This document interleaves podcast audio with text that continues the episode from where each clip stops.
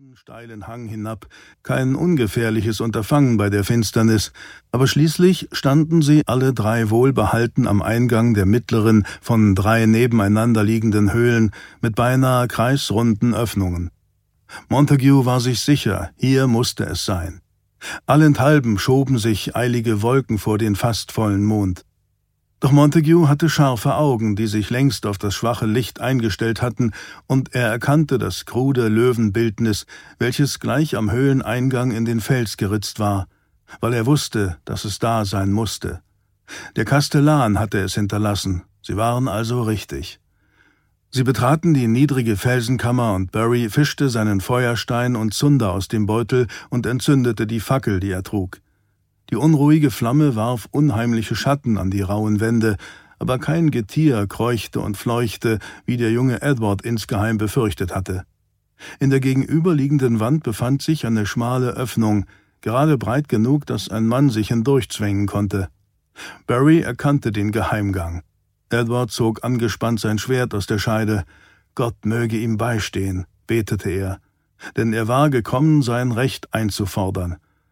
Der Tunnel führte zuerst geradeaus, machte dann eine scharfe Rechtsbiegung und schlängelte sich aufwärts. Er war so schmal, dass sie mit den Schultern an den Wänden entlang streiften, und Edward und Montague mussten ein wenig die Köpfe einziehen, aber sie stießen auf keine Hindernisse.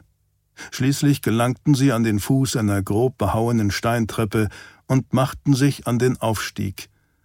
Die ungleichmäßigen, tückischen Stufen zogen sich länger hin, als sie erwartet hatten.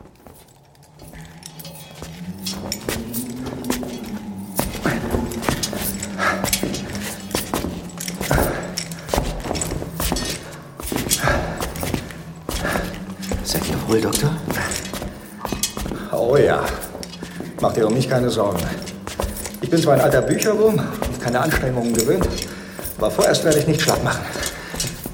Das wollte ich hören. Hier ist die Falltür. Zusammen mit dem jüngeren Mann stemmte William Montague sich gegen die Falltür, und als sie schon fürchteten, sie sei von oben verriegelt und ihr Plan gescheitert, bewegte sie sich plötzlich. Staub rieselte herab in ihre aufwärts gewandten Gesichter. Endlich. Wenig später standen sie, keuchend und schwitzend, in einer Wachkammer im Untergeschoss des Burgturms. Die Oberseite der hölzernen Falltür war dreckverkrustet, so dass man sie kaum von dem festgestampften Boden unterscheiden konnte, der außerdem mit einer dicken alten Strohschicht bedeckt war. Kein Wunder, dass niemand von dieser Tür wusste. Niemand außer dem Kastellan. Gott segne ihn.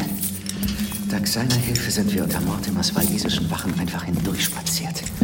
Und morgen früh werden sie feststellen, dass die Maus den Speck gestohlen hat, ohne dass die Falle zugestanden ist. Vollbracht. Es sollte mich wundern, wenn Mortimer unbewacht schliefe. Ja, das fürchte ich auch. Ohne ein weiteres Wort gingen sie zur Haupthalle hinauf. Der große Raum, wo vor wenigen Stunden noch der Kronrat getagt hatte, lag leer und dunkel da. Es war geradezu gespenstisch. Die hallende Stille machte den Eindruck, als sei die Burg vollkommen verlassen. Und das stimmte auch fast. Aus Argwohn gegenüber den Adligen des Rates hatte Roger Mortimer angeordnet, dass sie alle in der Stadt und nicht hier auf der Burg zu logieren hatten. Darum war Mortimer heute Nacht nahezu allein hier. Edward ging nun voraus.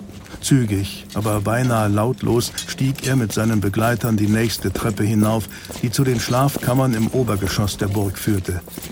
Auch die beiden anderen hielten jetzt die blanke Klinge in der rechten.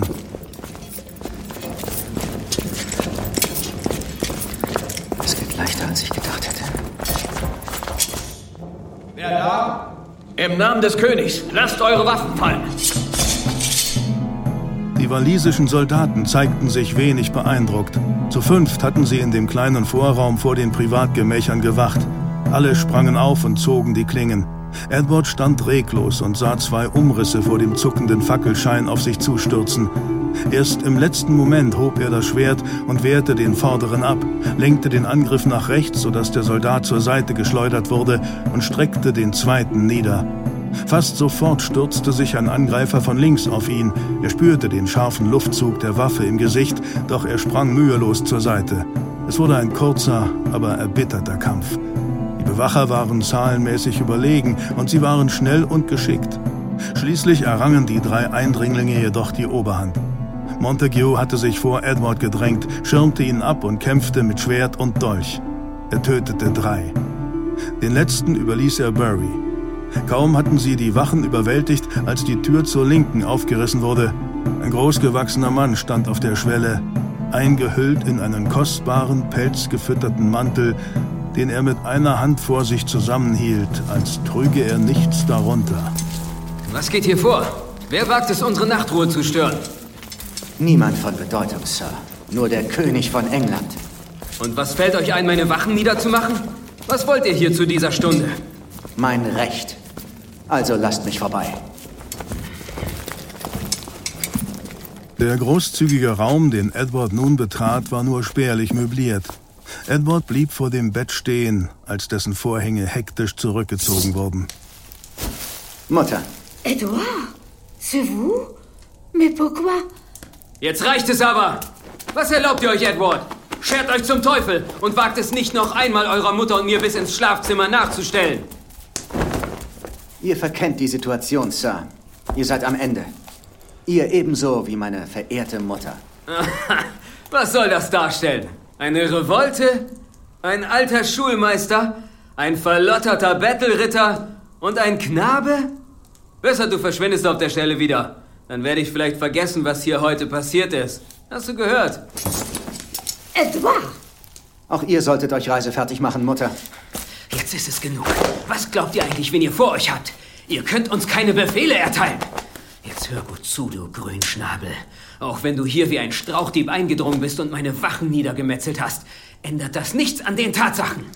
Deine Mutter ist die Königin und ich bin der Earl of March, Nachfahre von König Athos und dem ruhmreichen Brutus und wir regieren dieses Land. Nicht mehr. Fesselt ihn und bringt ihn hinaus. Das hat dein Vater auch schon versucht, aber es hat ihm nichts genützt. Auch wenn er mich eingesperrt und mir meine Güter gestohlen hat. Dieser jammervolle Schwächling konnte mich nicht aufhalten. Einer seiner unverzeihlichsten Fehler. Dieses Mal, Sir, werdet ihr hängen.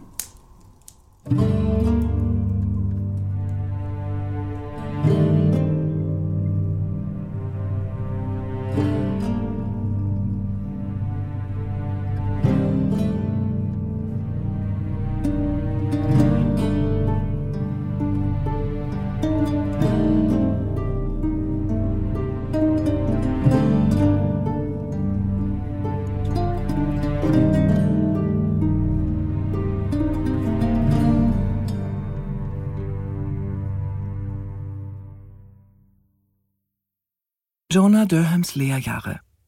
London. Im November 1330. Es war stockfinster, als Jonah heimkam. In ganz Cheapside schien es kein einziges Licht mehr zu geben.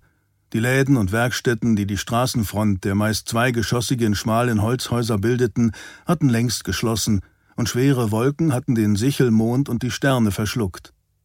Seit dem Nachmittag fiel ein lautloser Regen, der die Straßen und Gassen in zähen Morast verwandelt hatte, und Jonas Fackel zu ertränken drohte.